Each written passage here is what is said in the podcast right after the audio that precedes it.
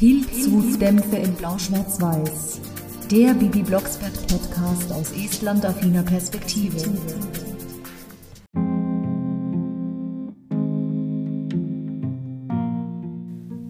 Oh, natürlich. Jetzt ist das ganze Wasser verkocht. Und der Kessel hat ein Loch. Au! Oh, heiß. Schnell in den Müll damit. Oh nein! Jetzt ist auch noch die Plastiktüte geschmolzen. Ach, Bibi Blocksberg, du hast heute deinen Pechtag. Ein verhexter Sonntag. Och, ich bin wirklich ein Unglücksrabe. Ich glaub, ich muss doch erst mal frühstücken. Pechtag? Verhexter Sonntag? Was ist denn mit Bibi los? Ihr habt die Szene erkannt? Ihr seid genau richtig hier. Und deswegen wieder herzlich willkommen zu einer neuen Folge Pilzhutdämpfe in Blau-Schwarz-Weiß. Die Folge 51 dreht sich rund um den verhexten Sonntag.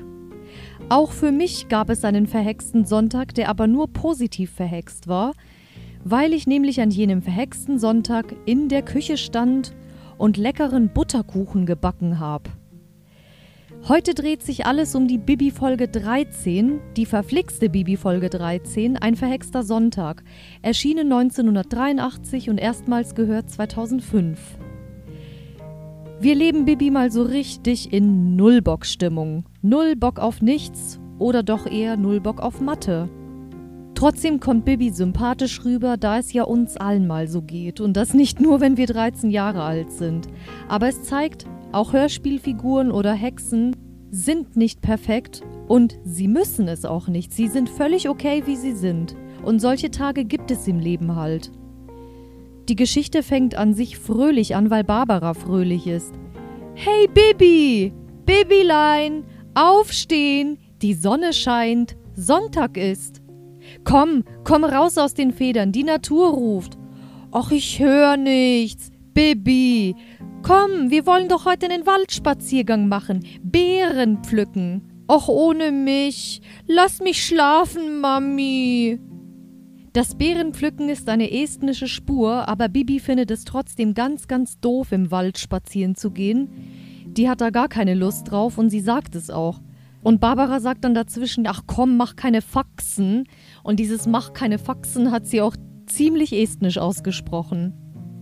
Halgert Bruckhaus hat mich da wieder sehr begeistert mit ihrer warmen Stimme. Warm und mütterlich, so wie man sich eine Mami eben vorstellt. Aber auch Susanna Bonner-Savage macht hier einen super Job, wie sie die Emotion reinlegt in eine richtig mies gelaunte Bibi. Das muss man auch erstmal können, weil ich schätze ja Bibis Sprecherin als einen eher positiven Menschen ein, die sich nicht so schnell runterzieht, ohne sie jetzt persönlich zu kennen aber sie kam in Interviews immer so rüber. Aber diese Emotion ist einfach nur genial. So dieses Lass mich schlafen, Mami. einfach nur toll. Und Bibi möchte einfach nur im Bett bleiben. Im Bett ist es warm und gemütlich. Und Barbara sagt, nein, so ein Unsinn. Draußen ist es viel schöner. Dann kommt Bernhard dazu und sagt, Baby Blocksberg, was ist denn los? Da ist dein alter Vater mal zu Hause und du hast keine Lust. Für Bibis Nullbock-Haltung hat Bernhard überhaupt kein Verständnis. Ja, okay, man sollte schon ein bisschen hinhören, wenn die Tochter sagt, ich habe keine Lust. Andererseits, Bibi sagt ganz deutlich, sie will nicht. Sie hat es ja auch so gesagt, ich will nicht. Und Barbara meint, das Genöle muss ich mir nicht antun. Also ja, Bernhard hat auf der einen Seite kein Verständnis, möchte, dass Bibi mitkommt, aber Barbara sagt, nee, Bernhard, lass mal, das Genöle tue ich mir nicht an. Es gibt da tatsächlich kein richtig oder falsch, wie man als Eltern reagiert. Auf keinen Fall sollte man Bibi verurteilen. Das Verhalten vielleicht aber nicht sie als Person. Sie hat vielleicht ihre Gründe, warum sie so fühlt, und sie kommen auch raus. Und solche Tage kennt man nicht nur als 13-jährige Hexe. Bibi sagt, ich will nicht. Ich will nicht Mathe lernen. Ich will nicht diese doofe Mathearbeit von der doofen Mathelehrerin schreiben. Da ist also das erste Mal Mathe im Spiel und ab da ist es gefühlt jede zweite bis fünfte Folge, in der Bibi irgendeine Mathearbeit schreibt oder Mathehausaufgaben macht. Es geht darum, Bibi hat Ärger bekommen in der Schule. Das hat nämlich der Erzähler nach seiner wunderschönen Begrüßung. Joachim Notke war da einfach ganz, ganz toll. Er hat gesagt, dass Bibi die Hausaufgabe von Katja richtig gezaubert hat. Na sowas. In dieser Zeitschleife, wo Bibi ewig 13 bleibt, ist Frau Kaufmann wohl erwachsen geworden. Nein, das ist natürlich nicht die gleiche Katja, also nicht die Katja Kaufmann, die spätere Mathelehrerin, sondern Katjas gibt es ja viele. Aber ich habe gedacht, wegen der Namensgleichheit, dass das ein schöner Zufall ist. Und die Einleitung, was ist denn mit Bibi Blocksberg los? Sie ist doch immer so fröhlich, finde ich auch ganz gelungen. Die schlechte Laune von Bibi ist natürlich anstrengend, das möchte ich nicht in Abrede stellen. Aber sie hat natürlich auch ihre Gründe und die Eltern bleiben entspannt. Das gefällt mir besonders gut, weil wenn Barbara und Bernhard jetzt auch noch schreien mit Bibi, das würde sie nur noch mehr runterziehen und alle wären dann frustriert. Das hilft tatsächlich niemandem. Deswegen machen sie es genau richtig. Bibi möchte sich ein Ei hexen. Der Spruch geht aber schief und dann sagt sie: Aua! Ach nein, doch nicht ohne Eierbecher aufs Kissen. Ach, jetzt ist es kaputt. Nicht das Kissen ist kaputt, sondern das Ei. Und das Kissen ist ziemlich angesaut und deswegen muss Bibi es erstmal sauber hexen. Aber ihr fällt der Saubermach-Hexenspruch, wie man damals noch sagte, nicht mehr ein. Und deswegen hat sie das Kissen erstmal in die Wäsche gesteckt. Das Klamotten an Hexen klappt ausnahmsweise. Der Pulli kratzt ein bisschen, das ist dann wahrscheinlich ein Esten-Pulli. Wieder eine estnische Spur. Damals hat Bibi noch im Hochhaus gewohnt, weil es war ja die Folge 13 und sie ist erst in Folge 21 umgezogen. Ihr ist stinklangweilig. Selber schuld, wenn man in den Waldspaziergang in die Natur nicht mitkommen wollte. Der Erzähler erzählt dann, dass Bibi sogar in der Nase popelt. Das ist zwar nur so ein Nebendetail, aber seit zwei Jahren ist das etwas, was gar nicht so unwichtig ist. Er sagt dann zwar, also Bibi, aber ich muss dazu anmerken, heutzutage ist Popeln sogar salonfähig. Ich denke, ich muss nicht weiter ausführen, was ich damit meine, oder? Dann setzt sie erstmal Tee auf, in einem alten Teekessel, super modern, und ruft Moni an mit einem ebenfalls ultramodernen Telefon mit Wählscheibe.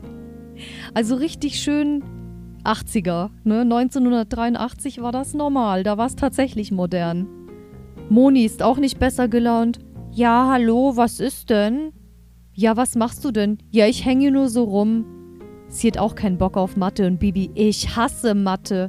Mathe ist zum Kotzen. Genau, genau, ganz meine Meinung. Dann fragt Bibi, ob sie nicht irgendwie blau machen oder um die Prüfung herum mogeln wollen. Aber es geht nicht, weil das die letzte wichtige Arbeit in diesem Jahr ist. Und wenn wir die Masern haben, hatte ich schon. Also Moni hatte die Masern schon. Und wenn wir Durchfall bekommen? Mir viel zu unangenehm. Vielleicht kriegen wir auch hohes Fieber.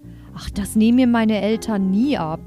Moni wurde früher von Natascha Rybakowski gesprochen, ab Folge 10, wo sie reinkam, bis Folge 37, der Flohmarkt.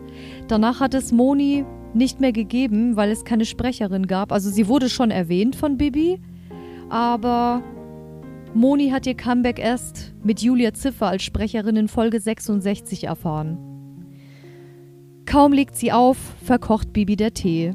Und das ist das, was ich eingangs zitiert habe. Der Kessel ist kaputt und schnell damit in den Müll. Beziehungsweise, wie man in Estland so schön sagt, in den Prügikast. Für mich ist das eine lustige Szene wegen Prügikast und das ist mein, mein estnisches Lieblingswort. Und dann ist die Tüte auch noch geschmolzen. Der Kessel ist heiß, schließlich ist das Wasser verkocht, da kann Bibi das nicht einfach in eine Plastiktüte schmeißen.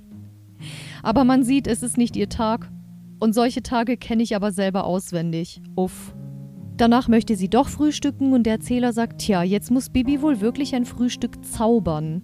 Damals haben sie noch zaubern gesagt und nicht hexen. Ja, hexen schon, aber man hat sich abgewechselt.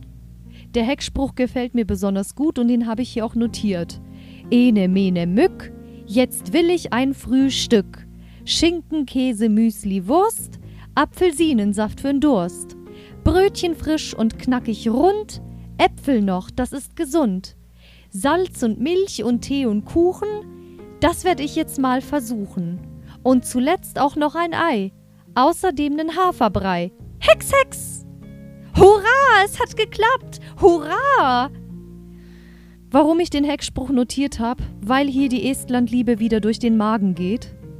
Es hört sich zwar an wie so ein deutsches Standardfrühstück, aber die deutsche Küche hat ja in Estland sehr viel Einfluss genommen. Und deswegen könnte es hier genauso gut eine richtige Mumimama-Tafel sein. Die Mumimamas, das sind meine estnischen Freundinnen aus Tartu vom Frauenchor. Und ich habe mich 2020 mit ihnen angefreundet und immer noch Kontakt. Und ich habe öfter schon mit ihnen Kaffeeklatsch gehabt. Und in Estland schmeckt alles wunderbar, egal ob Frühstück, Mittag oder Abend oder Zwischenmahlzeit. Vor allem der Haferbrei ist was Urestnisches und ich liebe ihn, besonders mit Blaubeeren. Frühstück heißt auf Estnisch übrigens Hommikussök und Frühstücken Hommikuszömer. Man sagt ja für guten Morgen auch Tere Hommikust. Schinken, Käse, Müsli und Wurst versteht man ganz einfach. Sink, Just, Müsli, Wurst. Bei Wurst ist besonders das Deutsche drin, von Wurst, beziehungsweise das Niederdeutsche.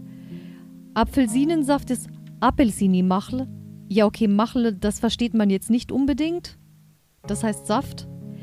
Brötchen im Plural sind die Kuklit. Ich habe zuerst gedacht Sayakkeset, aber Sayake, das ist so ein Süßgebäck. Sowas wie Plunder. Oder auch diese Zimtschnecken. Das sind Garneli Sayakkeset. Apfel heißt Irn, also mit diesem Ir. Und Salz, Milch, Tee und Kuchen, Sol, Bim, Tee, Jagog. Und die Eier sind Munat, beziehungsweise das Ei ist Muna. Aber das habe ich bei der Kuh im Schlafzimmer schon erwähnt und die Milch auch. Und zuletzt noch der Haferbrei, Gaira Helbe Butter. Kein Puder. Butter ist Brei auf Estnisch und deswegen heißt Kartoffelbrei ja auch Kartuli Butter. Wie ich gerade sagte, Estland geht hier durch den Magen. Bibi erlaubt sich einen Spaß und hext aus dem Küken ein Ei und dann einen großen Hahn. Kikiriki! Der Erzähler warnt schon, nicht zu laut, Bibi, die Nachbarn. Außerdem, mit dem Essen spielt man nicht. Es ist zwar nur gehextes Essen, aber trotzdem. Aber auf der anderen Seite ist es immer noch lustig, dass Bibi sich da so einen Spaß erlaubt, weil auch ihre Laune jetzt ein bisschen besser wird und nicht mehr so gedrückt und runtergezogen. Blöderweise ist doch ein Nachbar hellhörig geworden und Bibi hext deswegen ganz schnell den Hahn weg. Es ist ein gewisser Herr Berlebach. Ich finde es auch witzig, wie die Bibi das ausspricht, weil der Esther hat auch gesagt, Herr, Herr Berlebach. ich, ich spreche sowieso alles urestnisch aus, egal ob mit vorne oder hinten gerolltem R. Und dieser Herr Berlebach hat eine sehr markante Stimme, sehr streng und wird von einem Erich Will gesprochen. Und ich finde, der passt sehr gut zum Charakter. Auch wenn der Hahn weggehext worden ist, erhält Bibi trotzdem eine Beschwerde. Der Fernseher oder das Radio lief wohl zu laut. Nein, alles aus. Sie haben wohl schlecht geträumt, Herr Berlebach. Da liegt doch eine Feder. Die hext Bibi auch weg. Da haben Sie falsch gesehen. Sie haben wohl Zwangsvorstellungen oder Verfolgungswahn. Okay, da muss ich mich einschalten. Das hat Bibi zwar nur aus Spaß gemacht, Allerdings ist sowas nicht witzig. Also mit Wahnvorstellungen oder mit psychischen Erkrankungen, das spaßt man nicht und auf die Art und Weise schon dreimal nicht. Klar, Bibi hat natürlich nicht nachgedacht und es war auch nicht Teil der Geschichte, jetzt dem Herrn Berlebach irgendwie einzureden, er sei nicht richtig im Kopf. Aber ich habe meine persönlichen Gründe, warum ich bei sowas ein bisschen pingelig bin. Auf solche Manipulationen. Der Erzähler meint natürlich auch, dass das nicht in Ordnung war von Bibi, weil das eben gelogen und geschwindelt war. Sie kann ja ruhig ehrlich sein und sagen, nö, das war nur die Hexerei. Ja, andererseits sollen die Nachbarn ja nicht wissen, dass Bibi hexen kann. Sie genießt danach wieder das Frühstück, nachdem Herr Berlebach sie wieder in Ruhe lässt, und die Eltern kommen zurück. Allerdings sind Barbara und Bernhard nicht begeistert, weil sie Bibi nicht abkaufen, dass sie das Frühstück auch wirklich gemacht hat. Wir haben dir doch hunderttausendmal gesagt, du sollst nicht hexen. Ach, Bernhard, du bist doch bloß neidisch. Etwas ungerecht ist es schon, warum können nur die Frauen hexen? Den Abwasch darf Bibi natürlich hexen, nachdem sie fertig ist mit dem Frühstück. Und Bernhard kriegt einen Teller auf den Kopf. Du kriegst ne Beule, Papi, du kriegst ne Beule. Endlich ist die Stimmung wieder ein bisschen heiterer. Ihr seid wirklich schlimme Hexen. Na, wer wollte mich denn heiraten? Weiß ich nicht, der Krause aus dem ersten Stock vielleicht. die Dialoge wieder. Die sind da schon on top, aber sie werden nochmal besser. Guido Weber als Bernhard macht auch wieder einen super Job mit seiner markanten Stimme. Da hat er dieses machohafte, aber gleichzeitig den fürsorglichen Vater, einfach on point. Kaum erwähnt der Mathe. Wie sieht's mit Mathe-Lernen aus, Bibi Blocksberg? Da ist Bibis Laune schon wieder im wahrsten Sinne des Wortes im Prügigast. Und die Konzentration natürlich auch. Nachdem Bibi eine Zeit lang Mathe oder kein Mathe gelernt hat, weil sie sich nicht konzentrieren konnte, schlägt Barbara vor, zu Tante Paula zu fahren. Bibi hat aber keine Lust. Keine Widerrede, du kommst mit. Sie ist schließlich deine Patentante und hat auch ein Recht, dich zu sehen. Außerdem hat sie Bernhard und mir geholfen. Da kann ich doch nichts dafür. Aus, basta, du kommst mit. Ich kann beides verstehen. Also Barbara sagt ja schon, Tante Paula ist sehr speziell mit ihren Spitzendeckchen. Also nichts gegen Spitzendeckchen an sich, aber sie meint diese Attitüde, dieses furchtbar pingelig, fass dies nicht an und mach mir nichts mit den Schuhen dreckig und ja, dieses Überpenible halt. Da ist die Tante Paula sehr speziell und das findet sogar Barbara.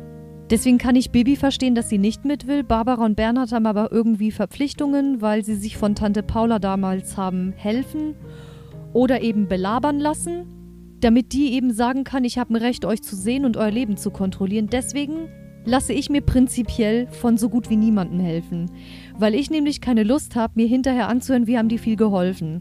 Es ist natürlich nicht jeder Mensch so, aber wenn man so tickt wie Tante Paula, dann ist es besser, man sagt sofort Nein. Dann hat man wenigstens nicht dieses Abhängigkeitsverhältnis an der Backe. Ich weiß nicht, ob die Tante Paula mit denen wirklich blutsverwandt ist, also es kommt da irgendwas raus, aber es ist irgendwie unklar, zu welchem Teil der Familie sie gehört. Ob zu Barbara oder zu Bernhard. Auf jeden Fall taucht diese Tante Paula nie wieder auf. Bibi hat natürlich keine Lust und sagt, ausgerechnet zu Tante Paula. Barbara und Bernhard bestehen natürlich darauf, weil sie Bibi auch irgendwo zeigen wollen, okay, du bist zwar mit 13 kein kleines Kind, aber du bist auch noch nicht erwachsen und wir sind die Eltern hier.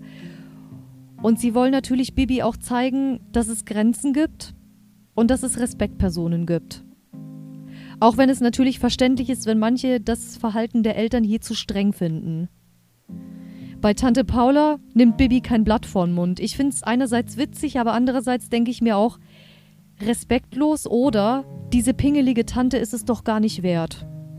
Wie du gewachsen bist und wie hübsch du aussiehst. Du bist auch gewachsen, Tante Paula. oh mein Gott, ich als Hörerin musste mich trotzdem krank lachen. Tante Paula ist keine unbekannte Stimme. Sie ist die spätere Stimme von Tante Mania. Und keine geringere als Tilly Lauenstein. Die hat auch im Dschungel die Frau Dr. Schniebelhut gesprochen. Hier ist es auch eine warme Stimme, aber in einem viel, viel strengeren Ton. Sie war wirklich eine tolle Sprecherin. Ich habe Streuselkuchen und Vogelbeerschnaps. Den magst du doch so gerne, Bernhard. Aber es war doch Onkel Albert, dem der Schnaps so gut geschmeckt hat. Wie jetzt Albert? Beim Sportfest heißt der Onkel plötzlich Alfred. Ah ja. Du hast doch immer gesagt, Papi, dass du diesen Schnaps zum Kotzen findest. Also ich finde es zwar gut, dass in dem Hörspiel da immer noch diese Sprache verwendet wird und nicht alles auf brav und glatt gebügelt ist, aber hier finde ich, geht Bibi ein bisschen zu weit. Sie provoziert, aber ich glaube, ich hätte mich mit 13 auch nicht anders verhalten. Wenn ich jemanden nicht leiden konnte, dann ist es mir wirklich schwer gefallen, freundlich zu bleiben, weil. Insbesondere, wenn man zu mir blöd war. Da musste ich mich echt bemühen, weil ich bin ja keine Person, die niemandem mit Respekt begegnet. Aber sobald man zu mir respektlos ist, muss ich mich echt zusammenreißen, damit ich nicht auch so reagiere. Andererseits denke ich mir, lass dich auf das Niveau nicht runter. Ich hätte auch gar keine Lust auf Sei brav, sprich nicht, sprich nur, wenn wir dich fragen und existier gar nicht erst Botschaften. Und Tante Paula strahlt das aber schon aus, als dürfe Bibi nur das, was sie selber will. Bibi ist völlig in Ordnung, wie sie ist, und sie muss überhaupt nichts. Das Einzige, was man hier von ihr verlangen könnte, ist ein kleines bisschen mehr Respekt und dass sie sich nicht so gehen und gegenprovozieren lässt von Tante Paula. Ja, weil ihr Verhalten ist auch irgendwie provozierend mit diesem bist du immer noch so unartig? Habt ihr diese Unart ihr nicht abgewöhnt oder dieses Mundwerk? Ach, furchtbar, wenn ich das schon höre. Von unserem Zweig der Familie hat sie das nicht. Man ist doch in allem wie Mami und Papi. Sei doch bitte mal still, Bibi. Okay, Barbara sagt das nicht, weil sie Bibi den Mund verbietet, sondern weil sie nicht will, dass Tante Paula dann auch noch ihre, ihren Unmut an Barbara auslässt. Ja, Barbara steht hier zwischen den Stühlen und sie ist ja auch noch eine junge Mami. Aber dieses Still habe ich rausgeschrieben wegen der Els. Komm nicht mit den Füßen an meine Schonbezüge. Ach Gott, das mit den Schonbezügen fand ich auch so lustig. Aber da kann ich Bibi schon ein bisschen verstehen, weil Tante Paula hat Schonbezüge. Das sind Bezüge für die Bezüge vom Sofa. Aber Tante Paula, wenn du nicht willst, dass die Schonbezüge schmutzig werden, dann solltest du doch Schonbezüge über die Schonbezüge ziehen. Sie ist immer noch viel zu frech, meint dann Tante Paula. Bibi, geh weg von meiner Sammeltassensammlung.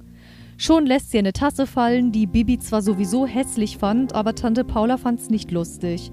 Das ist eine Sammeltasse von meiner Freundin Miranda, die letztes Jahr leider das Zeitliche gesegnet hat. Okay, dass ihre Freundin gestorben ist, ist nicht lustig und selbst so eine unsympathische Person wie Tante Paula hat es natürlich nicht verdient, dass man sie so ärgert. Also, aber ja, wenn es um so einen Verlust der Freundin geht, da hat man natürlich Respekt. Bei Miranda musste ich trotzdem lachen, weil ich da an eine Lieblingsschauspielerin aus Lord of the Rings denken musste, an Miranda Otto. Und da hat man natürlich sofort dieses Bild von Eowyn. Deswegen musste ich da an der Stelle lachen. Dann meinte Bibi, ja, ist ja gut. Ich werde mich ja hinsetzen und nichts mehr sagen. Ich werde nicht mehr atmen, wenn's euch recht ist. Okay, da verstehe ich Bibi auch. Der Erzähler findet Tante Paulas Wohnung wie ein Museum und hätte auch keine Lust, bei ihr Kaffeeklatsch zu machen, aber findet auch Bibis Verhalten zu frech. Also ein bisschen mehr benehmen könnte sie sich schon, auch wenn sie die Tante nicht leiden kann. Aber Bibi besinnt sich und ist ja keine Unsympathin und deswegen hext sie die Tasse wieder heil und zwar hier sogar mit Els. Ene mene meil, Tasse sei jetzt heil. Hex, Hex! Aber das ist der sauertöpfischen Tante Paula auch wieder nicht recht. Dann schimpft sie, ich habe ihr doch hunderttausendmal gesagt, in meinem Hause wird nicht gehext. Sagt jemand mit der Stimme von Tante Mania. Ach ja. Aber Bibis Tag ist damit völlig gelaufen, dieser verhexte Sonntag. Deswegen hext sie Quatsch weiter. Aus Schnaps wird Benzin, der Kaffee hat kein Zucker, sondern Pfeffer drin. Im Kuchen ist statt Zucker Salz drin. Die Streusel sind aus Stein und die Sahne aus Heringgas. Ich meine Hering. Ach, estnische Torte auch nicht schlecht. Natürlich ist das nicht schön, weil Bernhard verbrennt sich fast an dem Sprit. Barbara schlägt sich fast den Zahn aus durch die Steine. Der Kuchen schmeckt salzig und die Sahne nach Fisch. Und Bibi lacht natürlich. Es ist zwar lustig, aber warum bestraft Bibi hier ihre Eltern? Die haben doch im Prinzip nichts gemacht. Tante Paula schießt dann besonders für mich persönlich den Bock ab, weil bei solchen Aussagen reagiere ich wieder mal überempfindlich. Wenn du meine Tochter wärst, ich würde dich in ein Heim für schwer erziehbare Kinder stecken oder gleich in ein dunkles Kellerloch. Ach, und damit kriegst du die Kinder natürlich gehorsam und da ziehst du auch Mündige, selbstbewusste Bürger mit Respekt groß? Ich glaube nicht, Tante Paula, ich glaube nicht. Und ja, mit solchen Drohungen habe ich meine Probleme. Fürchterlich, ganz, ganz schrecklich. Also diese Tante geht wirklich überhaupt nicht klar. Und ich weiß nicht, warum Barbara und Bernhard sich damals hinreißen lassen haben, die zu Bibis Patentante zu machen. Aber da sie nie wieder erwähnt wurde, war das dann sowieso erledigt, das Thema. Barbara rät Bibi zu gehen, bevor es noch eskaliert. Beziehungsweise Tante Paula komplimentiert sie sowieso raus. Bibi freut sich darüber. Ach ja, toll, ich wollte sowieso gehen. Verlass mein Haus leise und dann brüllt sie extra laut. Natürlich, Tante Paula. Schönen Tag noch, Tante Paula. Bibi tat zwar noch so lustig und tough, aber ist innerlich sehr, sehr traurig. Und wenn ich Bibi wäre und diese Geschichte mit dem Erziehungsheim selber vor den Latz geknallt bekommen hätte, ich hätte ihr die Meinung gesagt. Ich hätte gesagt, ey, weißt du was, mit mir nicht. Dann gehe ich halt. Schönen Tag noch. Deswegen sieht Bibi auch nicht ein, sich zu entschuldigen. Und wenn dann höchstens bei den Eltern, aber nicht bei Tante Paula, weil die ist mit ihrer Art jetzt auch nicht so viel besser und einladender. Sie geht zur nächsten Telefonzelle, ruft Moni an. Telefonzelle, sowas kennt man heute auch nicht mehr. Und verabredet sich fürs Kino. Aber erst geht Bibi nach Hause, um Kartoffelbrei zu holen. Sie weiß inzwischen selber, dass sie sich nicht so korrekt verhalten hat. Richtig war es wirklich nicht. Ja eben, Bibi wäre nicht Bibi, wenn sie nicht doch ein bisschen reflektieren könnte. Die Szene mit Kartoffelbrei ist lustig. Da sagt sie, Bibi Blocksberg erlaubt dir, Kartoffelbrei zu benutzen. Ja, Bibi ist manchmal ein bisschen verrückt, sagt der Erzähler, besonders wenn sie mit sich selbst redet. Sie fliegt zu Moni, zerdeppert eine Scheibe, hext aber alles wieder heil, wieder mit Els, ene mene Hackebeil, Fenster komm sei wieder heil. Sie gehen ins Kino, Film entscheiden sie spontan, haben eh keine Lust auf Mathe lernen. Und die liebe Moni fliegt das erste Mal auf Kartoffelbrei mit, hat hier also Premiere. Bibi redet beim Flug und spielt so ein bisschen Pilot oder Fremdenführerin. Und ich stelle mir das vor wie ein Flug über Tartu, wo ich sieben Monate gelebt habe. Der Stadtpark, das Rathaus, die Kirche und wir fliegen zum Mond. Sie landen aber ohne Enemene Brandung Kartoffelbreilos Landung. Allerdings ist die Landung nicht sehr sanft und Moni landet auf dem Hintern. Den Film wählen sie spontan. Es ist dann sowieso nichts anderes als ein Klischee-Wildwest-Film. Bibi und Moni finden diesen Film doof. Ganz meiner Meinung, ich habe Wildwest-Filme auch nie gemocht. Mein Freund mag Winnetou, aber ehrlich gesagt, ich kann damit nichts anfangen und heute gelten diese Filme oder diese ganzen Geschichten sowieso als diskriminierend, insbesondere gegenüber Native Americans. Ich finde es lustig, wie Moni sagt, das sind doch nicht lauter Schauspieler, die echt getötet werden. Da müsste man doch lauter Schauspieler verbrauchen. Das ist kein richtiges Blut, das ist nur Ketchup. Ja, Kunstblut halt. Und der Film, der hört sich wirklich bescheuert an. Na warte, Schurke, ich poliere dir gleich. Nee, ich poliere dir gleich die Fresse, hat er natürlich nicht gesagt, aber sowas ähnliches. Und dann kam auch so eine Klischeeszene mit ganz kitschiger Musik, eine Schönheit und bestimmt so ein Schönling mit blauen Augen und nicht dieser korpulente Sheriff. Gott, furchtbar, wie kitschig das ist. Ich musste da so lachen, mein bester Freund Bill. Das ist die Rache an meinem besten Freund Bill, der erschossen wurde oder irgendwie sowas. Ach, Mary, du siehst immer noch so toll aus. Oh, fürchterlich. Die SprecherInnen in dieser Kinoszene sind einmal als Kassiererin Christine Schnell-Neu, die vor allem auch bei Benjamin Blümchen viele Rollen hatte. Dieser Schönling Joe mit blauen Augen wird gesprochen von einem Ulrich Gressiker oder Gressiker, ich weiß nicht, wie man das betont. Mary wird gesprochen von einer gewissen Vera Müller, die auch bei Benjamin Blümchen rettet den Kindergarten die Kindergärtnerin Rosi gesprochen hat und bei Benjamin als Pilot die Stewardess. Und der Sheriff, das ist eine bekanntere Stimme, wird gesprochen von Gerd Holtenau, am bekanntesten bei Bibi und Tina als Mühlenhofbauer, leider auch schon verstorben. Bibi hext den Film von vorne und anders. Dann tauchen noch zwei Männerstimmen auf, als der Film gerade zurückgespult wird. Ich will mein Geld zurück. Was ist das denn? Der Film ist gerissen, warten Sie mal. Der Vorführer wird gesprochen von Manfred Rahn und dieser random Mann, der Zuschauer im Kino, von Uli Herzog, das erkenne ich sofort.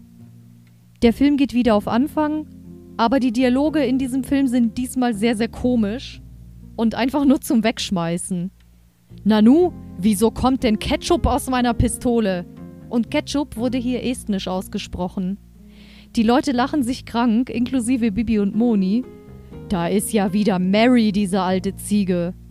Joe, hast du immer noch diese widerliche Hakennase? Und dein Mund? Habe ich dir schon mal gesagt, dass du aussiehst wie ein Gorilla? Ich bin ein Gorilla. Miau! da lacht sogar Peaches, meine Katze. Danach werden sogar Donald Duck und Daisy erwähnt.